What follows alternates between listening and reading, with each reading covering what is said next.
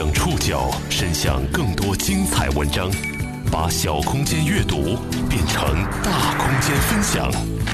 报刊选读，把小空间阅读变成大空间分享。欢迎各位收听今天的报刊选读，我是宋宇。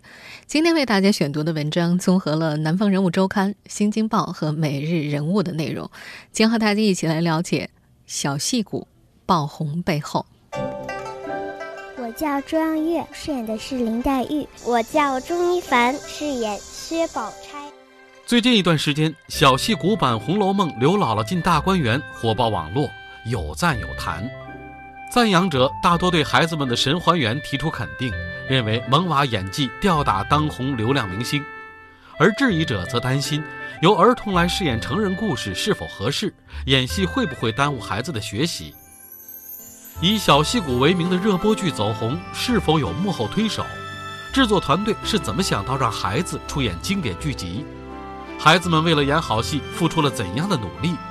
这样的经历对他们来说又意味着什么？报刊选读，今天和您一起关注小戏骨爆红背后。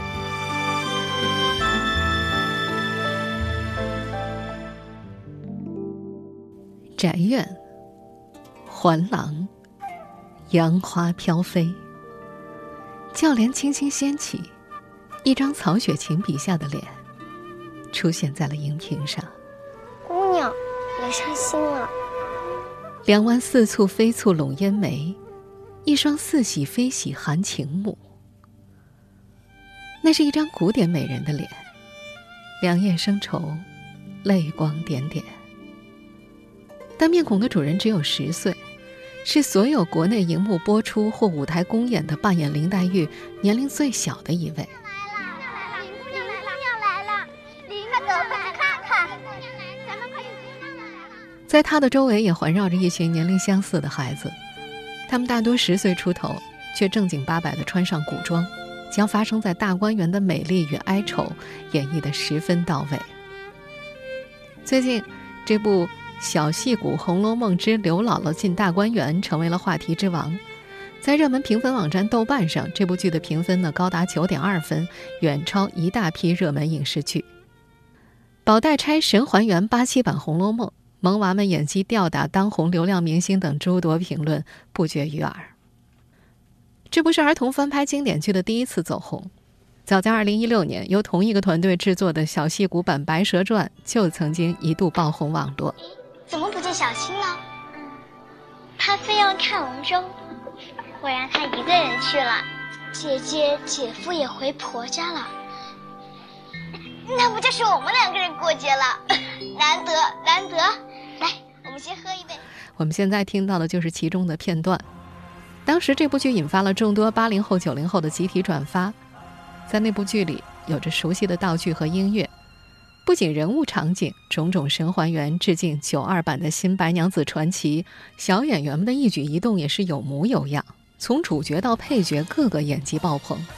最终，这部口碑上佳的翻拍剧获得了二零一六腾讯视频星光大赏年度惊喜网剧大奖。和去年的那部《白蛇传》一样，小戏骨版的《红楼梦》也在今年的国庆档期引发热潮。不过，和去年众口一词的赞扬不同的是，争议也随之而来。在社交平台上，除了多数网民对于小戏骨赋予极高的评价之外呢，也有少部分人对于孩子的教育问题产生了质疑。质疑主要集中在三个方面。第一个方面就是，由天真无邪的儿童来饰演成人故事是否合适？除此以外，也有人担心一味的模仿会磨损孩子们的天赋和灵气。第三个担忧就是，这部剧的演员的平均年龄大多是十岁，他们是上小学的年纪。有网民担忧，这些上小学的孩子怎么来平衡演戏和学业之间的关系？不过，争议的同时呢，这部翻拍《红楼梦》中的孩子也和上一部《白蛇传》中的几位小童星一样，火了。在剧集播出之后呢，他们都收获了不少的粉丝。他们中的有些人走在路上，会被粉丝们认出来。在网络引发热议的剧集，影响到孩子们的生活了吗？这些以小戏骨为名的热播童星剧，可有幕后推手？制作团队是怎么想到让孩子来出演经典剧集的？报刊选读继续播出，小戏骨爆红背后。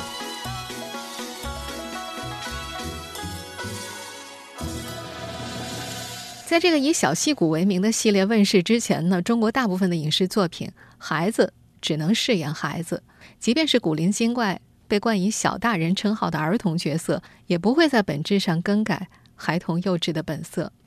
那么，这个制作团队是怎么想到让小孩子去出演成人角色的呢？小戏骨的总导演潘礼平说：“孩子演大人，制造反差萌，是他们团队最初的灵感来源。”潘礼平曾经在湖南卫视制作过一档叫做《农民故事会》的真人秀，这个节目的创意和后来的小戏骨有着异曲同工的特点，那就是营造反差。潘礼平在接受《南方人物周刊》采访的时候说：“当年我们看赵本山的小品《白云黑土》，那些都是这个套路，也就是憨厚笨拙的农民一本正经的接受采访、开新闻发布会。他觉得有了反差，喜感和火花就出来了。”我去找老婆的时候，哎呀，好简单的。我们现在听到的就是这档农民故事会的片段。在这档综艺节目里，潘丽萍给一些真正的农民搭起了舞台，造足气势。大幕拉开，衣着朴实、满面烟火之色的农民，伴随着《运动员进行曲》的旋律登场，用充满浓重乡音的口吻去讲述“我是村里的男神”或者“我要上大学”之类的故事。告诉大家一个好消息。我曾经隐藏了二十多年的秘密，曾经有个女孩向我求爱过。不过呢，这个农民故事会啊，没能在荧屏上和网络上激起太大的水花。但是这种鲜明反差感让潘礼平意犹未尽。他认为，既然农民可以在豪华布景下展示朴素的演讲，这种一本正经的演讲无意间会流露出一种冷幽默，那么让小朋友去出演经典或者传统剧目，这种反差是不是也可以博人眼球呢？很快，他就策划了小戏骨系列。他觉得让幼稚的孩子扮演成人演戏挺有意思。最初，潘礼平和他的团队把小戏骨的演绎内容更多着眼在红色经典的题材上。他认为，小戏骨的创作初衷，一方面是趣味，另外则要强调教化意义和文化传承的责任。他觉得现在的孩子快餐文化太多了，一方水土养一方人，我们的孩子不能总吃那些洋玩意儿。他认为中国的历史和文化上有那么多的营养可以让孩子们吸收，好的东西为什么不传达给他们呢？但是又不能够强硬的灌输。他打了个比方，红薯有营养吧？那还得考虑到变成烤红薯或者薯片，味道好了才能吃得下去。在拍摄了两部以家族恩怨和抗日故事为题材的作品试水之后，潘礼平为小戏骨选择了一个红色题材作品。焦裕禄。这部剧以李雪健主演的电影版本为蓝本，进行片段模拟翻拍。当把兰考三十六万人民群众交给我们，我们没能领导他们战胜灾荒，却让他们端了讨饭碗四处流浪，难道我们还不感到羞耻和痛心吗？我们现在听到的就是由小朋友们演绎的焦裕禄的片段。在此之后呢？这个团队又拍摄了《刘三姐》《补锅》《洪湖赤卫队》等等。和之前的那个农民故事会一样，最初的小戏骨红色系列并没有引发热议。这个团队开始慢慢的放宽尺度，他们瞄准了中国古典传说以及文学名著，转变思路之后，爆款很快出现了。二零一六年国庆档儿童版的《白蛇传》刷爆朋友圈，出演白素贞的十岁的陶艺希一出场。就完全还原了赵雅芝的神韵，高颜值、高演技，吊打一众小鲜肉的评价呼啸而来。儿童版《白蛇传》口碑爆棚，潘礼平越发坚定了自己的小戏骨事业。二零一六年十二月，他注册成立了湖南芒果小戏骨文化传媒有限公司，注册资本是两千万人民币。和当下花费巨大的成人电视剧和网络综艺节目相比，小戏骨系列剧的制作费用并不高昂，大部分费用花费在了服化道以及外景拍摄等一些硬性投入上。小演员是没有片酬的，剧组直接对接家长，发放一点津贴补助。根据团队介绍，在建组初期，他们的团队由湖南卫视电视剧频道给予一定的项目补贴，后期的主要收益则来自于腾讯视频的播出版权购买费用。在总导演潘礼平和其团队看来，中国最不缺乏的就是人才。小戏骨《红楼梦》的选角虽然耗费了相当的精力，但过程并不十分困难。报刊选读继续播出《小戏骨爆红背后》。按照常规的选角流程，导演组会提前在官方微信以及微博账号上发布演员招募信息。与此同时呢，他们会和一些民间的艺术培训机构进行沟通，请他们推荐学员参选。由于之前几部小戏骨系列已经是网罗了一批有一定经验的儿童演员，所以这部《红楼梦》的选角过程呢，相对还是顺风顺水的。这个妹妹我见过，虽然没见过，也看着面善。贾宝玉的选角历来是《红楼梦》影视剧翻拍中的难点。八七版宝玉的扮演者欧阳奋强是剧组历时两年从上万人里挑选的，小戏骨当中的宝玉也选了很久。我们前后也试了差不多有五六十个贾宝玉了。宝玉这个角色比较难找。宝玉这个演员呢，又是个男孩子，但又女性化，又比较漂亮。在后面呢，这个用了这个小孩，目前的这个，他是个武打小生嘛。他有个优点呢是颜值还比较高，虽然他不是很像宝玉。我觉得这个角色对我来说挺难演的。毕竟练武术的人都非常那种阳刚之气非常足，而贾宝玉可以说是比较柔弱吧，嗯，他不会武术，嗯，跟我们相相比起来比较柔弱柔弱。执行导演刘玉杰介绍，他们专门聘请了礼仪老师培训了一个多月，才让这位武打小生释小松去试戏，最终这个孩子入选了。找到贾宝玉的感觉，我就在克制自己的一些武术的习惯呀，然后慢慢改改改。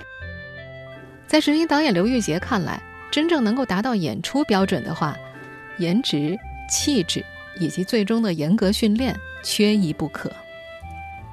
小戏骨的拍摄大部分都借鉴了前作，以八七版的《红楼梦》为蓝本。潘礼平形容，虽然没有那么复杂，但是八七版呢是这些孩子们的老师，是一个参照。他也承认，他们就是站在了巨人的肩膀上。为了致敬八七版《红楼梦》。剧组在服化道上倾资不少，斗篷、外衣、内衬各是各的，颇为讲究。落在这群十岁左右的演员身上，穿三五层戏服，七八月份的暑热，一天下来也常常能够拧出水。绿豆汤、藿香正气水备着，大冰块放在小演员们的脚边，镜头打不到的地方。可是这些衣袖抵不过四十多度的气温，妆容一花，刘海是最先败下阵的。每次开拍前的高频词是：“刘海湿了，整整刘海，别动你的刘海。”执行导演刘玉杰是片场唱白脸的那个，很严苛，每条戏都扣得非常细。有一场戏是追马车，从上午开始演，单追马车就追了十几次。有家长在旁边看，觉得可以了，该过了吧。可是刘玉杰觉得一点不到位，就得重来。还有一次，小黛玉。周漾月的戏一直没过，坐在监视器前的刘玉洁让大家暂时休息一下。周漾月在一旁念叨的声音被收进了刘玉洁的耳机里，小姑娘一直在小声说：“你又不争气，你又不争气。”那一刻，她反思自己是不是对孩子们太严格，要求太高了。但是小演员们却乐在其中，他们把大观园里的热闹传到了戏后。前不久。他们还根据老歌《大中国》的曲调创作了一首剧组之歌，歌词是这样的：“这个妹妹我见过，刘海没好过，兄弟姐妹都很多，宝玉也不错，家里养着两条猪，贾珍和贾贺，还有那个贾母，整天闲着没事儿做。”和前期筹备、选角以及后期拍摄、剪辑相比，剧组公认最重要的环节是在拍摄期间将甄选出的小演员集中在一起进行几个月甚至多达半年的半封闭训练。在剧组放出的花絮当中，孩子们的培训细节具体到了茶碗怎么拿、下巴抬多高、手腕是收还是顶、步子该如何走等等等等。中指到小指三个手指托在这个底下，然后食指放在杯托的这个边缘，往外刮，轻轻的刮一下，然后喝的时候要慢慢的，有一种在品茶的感觉，不是喝水。按照常规的小溪谷制作模式，在培训环节，导演组以及聘请来的表演老师会为孩子们分析人物的性格和剧情，并且带着他们根据剧本一遍一遍地进行讲戏和排练，直到台词和动作都能够严丝合缝地表达清楚，然后再进行统一连排，最后进行实景拍摄。岳飞，你刚刚为什么那样做？他就是因为他身份很高。不是说身份越高贵，他就可以越随意，反而是身份越高贵，他受的约束就。总导演潘礼平说：“培训的目的就是让孩子们从单纯的模仿，最终变成灵魂附体。”他和执行导演刘玉杰都认为，小孩子一旦进去了，就会觉得戏里发生的都是真实的，这正是动人之处。小孩的模仿能力很强，天生的模仿力强。小孩心灵比较纯净，还很幼小，是吧？还很天然，那么就比较容易使他进入这个所谓的灵魂附体。就好比说，你是黛玉，你是宝玉，你天天想着你是宝玉，你的一举一动，你的思想都是宝玉。在小黛玉周扬月妈妈的眼里。女儿在拍摄《红楼梦》的时候，并不是靠模仿来诠释黛玉的，而是在某种程度上，在那个时间段里，她真的把自己变成了黛玉。《红楼梦》拍摄结束的第二天，孩子就回到了学校，但是周扬月一直延续着黛玉的特征，遇到一点小事就多愁善感，特别爱哭。直到开学近一个月之后，她才慢慢走出来，回到了平日里活泼开朗的性格。我觉得我性格还像王熙凤一点，因为我的性格其实也比较外向，我就是像那种黄蓉的性格一样。拍戏的经历交织在孩子们的成长时光里，因为电视剧，有些孩子的生活确实发生了变化。对于他们其中一些人来说，小戏骨是走上演艺路的起点，难免之后沉浮；而对另一些人，这可能是他们关于演戏与剧组最初却唯一的记忆，留在天真的童年里。报刊选读继续播出：小戏骨爆红背后。几部剧相继走红之后，一批小演员也慢慢走入了大众视野。在《白蛇传》里饰演白娘子的小樱桃陶艺希，在参加小戏骨的拍摄之前就已经有了经纪人。白娘子大火之后呢，经纪人更是为她规划了以后报考北京电影学院的职业化道路。而正在热播的这部《红楼梦》里的小戏骨也各有各的人生规划。饰演贾母的陶冰兰十二岁，她是早期就加入小戏骨团队的演员，已经拍过六部作品了，并且多次担任主演。陶冰兰的父母没有给她签经纪公司，而是由家长统一负责她在学业之外的演艺活动。母亲杨丽峰说。有剧本或者活动邀请的时候，会先拿到父母的手里，由爸爸妈妈挑选出觉得对孩子成长有益处的，然后再让陶冰兰自己选。对于父母喜欢但是自己并不想演的角色，陶冰兰有拒绝的权利。至于以后的发展，父母的原则是学业为主，顺其自然。林黛玉的饰演者周扬月。在参与小戏骨《红楼梦》拍摄之前，已经是深圳小有名气的儿童演员了。从四岁开始，他就有了央视以及地方电视台儿童综艺类节目的表演经验。他并没有签约任何影视公司，母亲周颖为他打理相关事宜。周样月是因为被培训机构推荐而被这个团队关注的。在《红楼梦》打响知名度之后，母亲也不打算为他找经纪人，他觉得那样会过于商业化，额外捆绑附加太多的束缚。他说：“如果孩子以后真的想走这条路的话，会为他单独成立工作室，拥有自主权。”周妈妈说：“不想让女儿当童星，而是要成为艺术家。”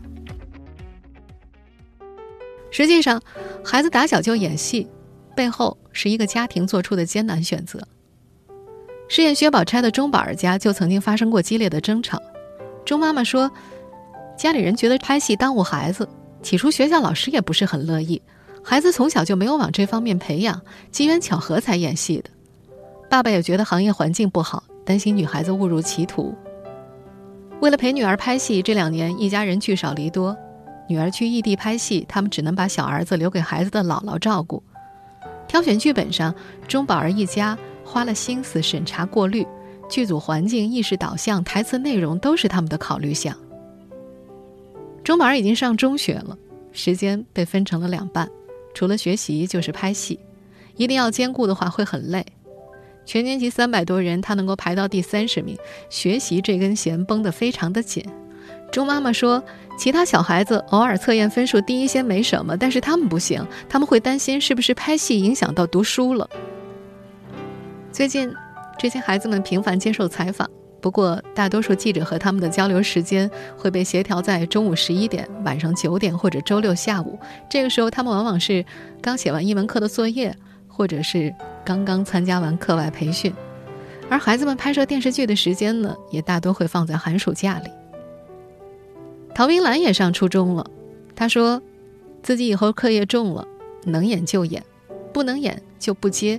毕竟自己已经有了这么多美好的回忆了。作为已经出演过六部剧的小戏骨团队里的老演员，十二岁的陶冰兰在剧组交到了最好的朋友。二零一五年，两人拍摄《小戏骨刘三姐》的时候，导演更倾向于对方演刘三姐，用陶冰兰的声音伴唱，陶冰兰本人则扮演另外一个角色。有网友发帖提问，两人是否因此不和？陶冰兰说自己也想演刘三姐，也因此哭过，但是后来他们成了很好的朋友。好朋友有次哭着对陶冰兰说：“假如重来一遍，他想让陶冰兰演刘三姐。”陶冰兰说：“他们彼此之间很体贴，这是两人之间的友谊。谁愿意和好朋友竞争呢？”这个小女孩一本正经地说：“小戏骨的伙伴会比一般小朋友思想更成熟、更感性一些，要不然怎么能够理解到位那些剧里的角色呢？”对于薛宝钗的扮演者钟宝儿的妈妈来说，女儿进步最大的不是演技，而是母女关系的修复。打小跟着奶奶在黑龙江长大，钟宝儿从幼儿园开始就住校，上小学则住在一位老师家。他一岁的时候，父母就到北京做体育用品生意，宝儿留在了黑龙江，一直跟着奶奶生活。长期的分离使得钟宝儿不知道怎么和爸爸妈妈相处，奶奶让他接妈妈的电话，他一溜跑钻进被窝里，不知道该说些什么。直到九岁之后，父母有意识接钟宝儿到北京住，宝儿不向妈妈撒娇，回应的时候总是嗯或者哦。妈妈觉得女儿很敏感内向，高兴不高兴都不说，也不会主动和父母交流。后来上才艺课的时候，样貌出众的钟宝儿被经纪公司挑中了，开始尝试演戏。在剧组拍戏的时光，是母女二人难得的形影不离。过去两年时间里，女儿有时候。会向妈妈撒撒娇、顶顶嘴，性格开朗了很多。小戏骨版的《红楼梦》播出之后，这些孩子们也各自收获了不少粉丝。现在他们有时候走在路上会被认出来，也有不少人会通过微博联系信息，想帮助宣传的、求拍平面广告的，还有出席有偿活动的。遇到这样的情况，家长们要么没搭理，要么就拒绝了。在多家媒体采访的时候，小演员们都传达过很多类似的话。潘伯伯一直跟我们说，不要抱着明星梦来参加小戏骨。作为这个系列的总导演，潘礼平并不建议这些孩子以后走上职业演员的道路。他觉得，如果热爱表演、有激情，并愿意为此承受挫折，那他尊重孩子们的选择。但是，职业的选择还是要根据自己的长处和天分。有时候，有心栽花花不开，无心插柳柳成荫。他举了自己的例子。潘礼平本来是武汉大学学经济的，最后干了电视，又搞出了这样一个事情，看起来还有一定的影响。他觉得也许都是命运的安排。不论是小戏骨系列剧，还是剧里的小戏骨们的未来，潘礼平也都把一切归功于命运的安排。